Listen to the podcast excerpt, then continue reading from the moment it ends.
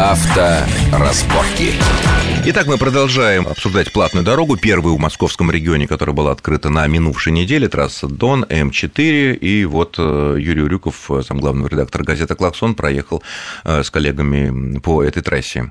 Итак, очереди. Ну, естественно, это связано с тем, что еще и кассиры неопытные, и у нас практически никто пока не пользуется картами бесконтактного проезда, так называемого. А вот сразу вопрос, оплата при въезде или при выезде, как на Западе? Оплата при въезде, на выезде пока нет ничего, то есть как просто висит, потому что нет въездов других на платную дорогу. Он всего 23 километра. Все остальные въезды перекрыли, есть только съезды, и они, естественно, без каких-либо турникетов. То есть, если Всё, конец я, платной дороги. Если я съехал через 3 километра, эти, я все равно 30 рублей да, заплатил при независимо от Лихо. длительности пребывания. А, что, а что говорят организаторы этого чудо-эксперимента? Не хотят сделать, как на Западе? Мы подъезжаем к началу, нажимаем кнопочку, берем талончик, где указано время и где ты, собственно, въехал.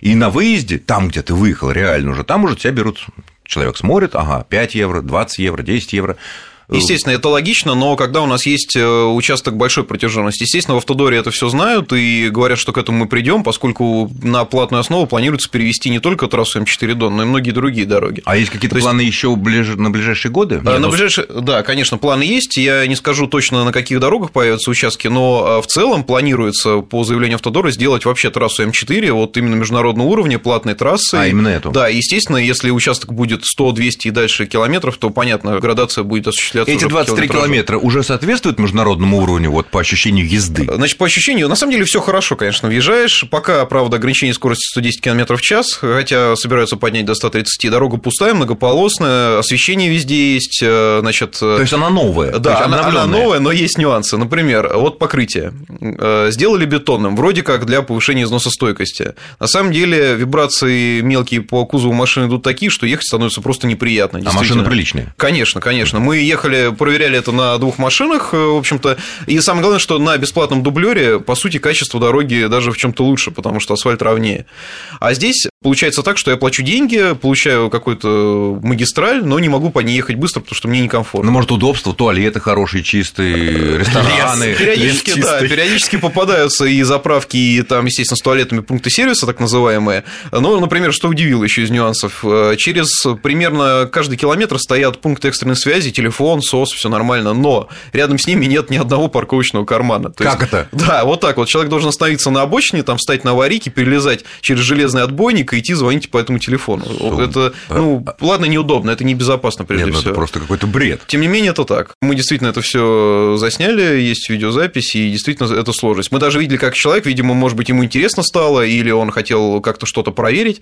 Он остановился, и действительно там фура ближайшая его чуть не снесла, потому что человек фактически из своей машины вышел на первую полосу, которая вот от обочины. Ну, будем надеяться, что как-то так. А с очередями есть электронные системы считывания возможности проехать? Да, мы э, проверили, они уже действительно продаются, эти транспондеры так называемые можно купить, э, но поскольку стоят они 800 рублей, то оправдано это только для тех, кто постоянно пользуется 800 рублей – это сам приборчик? Только сам прибор, то есть на него еще нужно положить денежку на счет, чтобы она списывалась в автоматическом режиме. Но при этом ты проходишь, не останавливаясь практически, да, да. И тебя эти, система видит, шлагбаум поднимается. И эти линии, самое важное, эти линии были свободны действительно. То есть по ним можно проехать, сэкономив время, но вопрос в том, если я еду один раз, стоит ли мне покупать ну, прибор за Но если там рублей. дача у тебя, или там Конечно. ты работаешь, оттуда ездишь, там, знаю, Серпухово, то, соответственно, это, это, это может быть.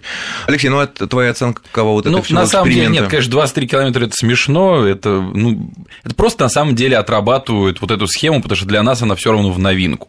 Вот будет трасса Москва-Санкт-Петербург, где будет полноценная платная дорога вся. Новая. Где Новая, конечно. Ну, новая она будет лет через 30. Ну, какие через 30? В 2016 году обещают там первые участки уже так сдавать. у нас и квартиры в 2000 обещали. Ну, хорошо. Нет, но ее строят, ее строят французы, и как-то я им верю, чуть-чуть больше. То есть вся будет новая, она не будет, она, она будет... заново, ее заново. То есть будет параллельно нынешней... Химкинский лес. Это собственно. понятно, нет, но Химкинский лес все знают. Я имею в виду, что эта трасса будет новая идти где-то в стороне от имеющейся, или имеющейся будет расширена. Нет, она абсолютно... совершенно в другом идет ну, в ну, том не... направлении, только по другим районам. Ну да, она идет параллельно, ну там по каким-то лесным полосам. В общем, абсолютно отдельно. То есть они задача разгрузить Ленинградку текущую, угу. соответственно. И Ленинградка текущая, к которой мы привыкли, наша позор России между двумя столицами, да, она да. останется. В общем. Да, да, конечно, конечно. Как, как бесплатный дублер, как альтернатива. он должен быть по закону, да. И, соответственно, на этой трассе платить мы будем уже не просто въехал и заплатил там, до Питера. Да, там будет, ну, сейчас там расчеты там 3, по-моему, или 3,5 рубля за километр. Платить ты будешь на съездах. То есть ты, тебе надо доехать до Шереметьево, съехав в Шереметьево, заплатил там, не знаю, 30 рублей. Надо до, до Бетонки, до второй доехал, там заплатил, до Твери и так далее. Ну, вопрос количества съездов, потому что огромное количество деревень по, в общем, этому направлению есть. Не, ну городков. не в каждую деревню съезды будут. Это То есть понятно. Основные магистрали крупные, а, потому что все-таки дорога, ее задача, чтобы ты встал и доехал до Питера быстро и безопасно. В каждую деревню есть, пожалуйста, Ленинградка бесплатная, по ней. А, ну да, ты съехал на Ленинградку да, где-то да, на большом да. съезде, а дальше ты уже повернул в какую-то маленькую деревушечку. Ну что ж, хорошо, обсудили вот эти новости. Теперь какие э, есть интересные новинки, на которых автомобильные уже чисто машины, на которых вам удалось э, покататься, пощупать, посмотреть. Э, с чего начнем? Ну, наверное, самая главная новость, пока, правда, покататься, сразу скажу, не удалось. Буквально на днях состоялась презентация Honda Accord нового девятого поколения в Москве. И, по сути, это была мировая премьера так называемой европейской версии. Я просто поясню. Раньше существовал европейский Accord и американский, которые фактически были разными машинами. У нас американского не было, продавалась европейская машина. Теперь ее будущее туманно. Пока не говорят, что проект этот закрыт, но, вероятно, все-таки европейского аккорда больше не будет. То есть теперь единое. Да, теперь фактически единое, потому что к нам привезли американский аккорд, но с рядом доработок. То есть у нас это действительно теперь большая машина, американская, размером с Toyota Camry, с Nissan Tiana, то есть класс аккорда, класс машины вырос. Ну, естественно... То есть она больше, чем нынешний, который да, нам известен. больше, больше. Появился двигатель V6, чего раньше не было. Исчезла двухлитровая четверка базовая, которая, в общем-то, обеспечивала заходную цену на старый аккорд. Так что, в общем-то, модель стала выше уровнем, там появились новые системы, которых у Honda не было. Соответственно, скорее всего, вырастет цена в итоге. Но она и так была не маленькая. Да, а теперь, учитывая, что базового мотора маленького не будет, она а поднимется еще. 2,4, но тогда не, не смогут быть конкурентами. Не, но тем не менее, тут, или... Э, так как это американская версия, они же, собственно, в том числе преследовали эти интересы, чтобы э, компенсировать разницу курсов валют, потому что европейская аккорд нынешний, он к нам идет из Японии. Вот, соответственно, а курс... А этот?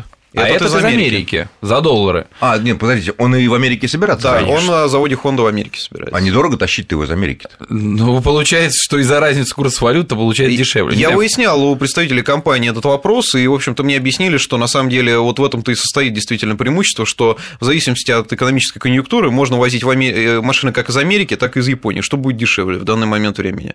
И на это расчет. То есть, если раньше Япония безальтернативна, то есть в любом случае э, марка зависит от курса иены. Сейчас можно комбинировать иена-доллар. Понятно. А, но, кстати говоря, вот и Honda, у которой не очень хорошие дела на нашем рынке, как мы знаем, да, ну, она собственно говоря, в Европе не очень хорошо, как у практически у всех японцев, да, собственно, в Европе у всех все плохо. Их был флагман долгое время Honda CR-V, сейчас они сделали новый, который показали вот у нас на московском автосалоне и так далее. Вот э, он, какие у него перспективы, на ваш взгляд? Я думаю, что машина будет это стабильно продаваться, поскольку Серви был, опять же, не самой дешевой моделью в своей нише, а это очевидно, но был устойчивый круг поклонников. То есть машина, она ежегодно, в общем-то, приносила компании доход, и уровень продаж был э, стабильный, в принципе. С новой моделью будет то же самое, учитывая, что, в общем-то, по сути, концепция машины не изменилась. Она стала чуть больше, чуть просторнее, чуть комфортабельнее, это все нюансы. Моторы, там, подвеска, все, в общем-то, знакомо. И э, подход, имидж модели остался примерно таким же, как и раньше. Поэтому я думаю, что существенно что-то не изменится. Ну и как и раньше, действительно, это будет одним из локомотивов марки. Потому что, да, Honda Accord все таки она дороговата для быть локомотивом. Хорошо, но Honda осталась, мне кажется, раз уж мы о ней заговорили, осталась, наверное, единственным из таких значимых японских производителей, который, она входит в большую тройку, Toyota, Nissan, Honda, ну, по мировым продажам. У нас даже маленькие, уже плохо себя чувствующие, Mitsubishi открыли предприятие по сборке. Mazda уже... Ну, Mazda, вот, у Mazda лучше все таки ситуация, хорошо. Ну, тоже небольшая хорошо, компания. Она небольшая, но как-то у нее больше перспектив, чем у Mitsubishi, мне кажется, сейчас, да. Mitsubishi, Suzuki Suzuki Subaru, вот смотрю цифры по Америке, по Европе, по России, что-то как-то жалко этих маленьких японцев. Что с Хондой, с производством? Почему мы не открыты здесь, где-нибудь на Дальнем Востоке? Да нет, на самом деле вопрос изучается, причем изучается очень давно, еще до кризиса в Хонде задумывались об организации производства в России. Потом кризис, ну, невыгодно, есть дела поважнее. А после кризиса опять задумались, э, даже стали искать партнера. Потом ожидание вступления России в ВТО, и вот новые вот эти утилизационные сборы, они решили, нет, мы сейчас подождем, что будет, что придумают российские власти. Может быть... Ну, российские не... власти все придумали, они, объявили. Вот, вот. И сейчас, сейчас последняя информация, Honda опять вернулась к переговорам, и опять ищет партнера.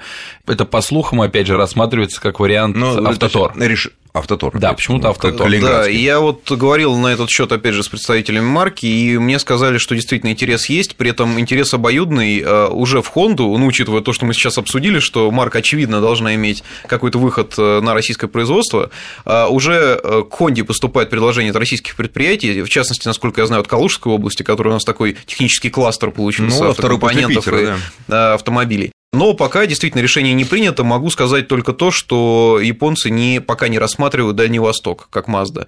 Говорят, что несмотря на льготы по перевозке и по всяким субсидиям продаж автомобилей на Дальнем Востоке, это невыгодно. То есть, скорее всего, это будет все таки какой-то европейский регион. Где-то здесь, да? На данный момент, да. Что еще из новинок интересно? У нас осталось полторы-две минуты, так коротко обозначить, что, на что стоит обратить внимание, почитать там, не знаю, в ваших изданиях, еще где-то в интернете. Почитать, на самом деле, поскольку недавно прошел Парижский салон, салон, естественно, новинок очень читать, много. Читать Даже читать, читать э, есть э, много различных тем э, интересных, но, наверное, сейчас всех интересует, конечно, бюджетный седан, наверное, Логан прежде всего, а, который показали. Логан, да. Но Логан Сандера. Машина не скоро появится в России, вероятно, не раньше 2014 года. Почему? Потому что будет налажено производство на автовазе, нужно еще с нынешней модели выжить все соки. И мое личное предположение, что поскольку запускают марку Datsun у нас, которая фактически займет экономическую нишу по цене нынешнего семейства Логан Сандера. Datsun это под, это... под брендом Nissan. Да, да. И, естественно, нужно освободить нишу под нее. Нынешний Логан, который сейчас показали в Париже, он уже чуть лучше, чуть дороже он будет, скорее всего. То есть Nissan Datsun будет да, подешевле, да, попроще. Да, именно так. Куда уж? И, Казалось ну, бы, в общем-то, он, будет, он будет главным конкурентом Лады Гранты. Конечно, он будет конечно. подороже ну, там... ее, а этот Логан нового поколения, соответственно, он станет ближе к Hyundai Solaris, к там полуседанам и так далее. То есть Таким в этой ценовой Kia вот это. Да, да, да, да, сейчас, сейчас он вот доступнее, а чуть-чуть цена поднимется. Логично. Благодарю наших гостей, автомобильного эксперта Алексея Аксенова и замглавного редактора газеты «Клаксон» Юрию Рюку. Ребят, спасибо огромное. Спасибо. Ну и всем удачной дороги, всем счастливо. С вами был Александр Злобин. Всего хорошего. Авторазборки.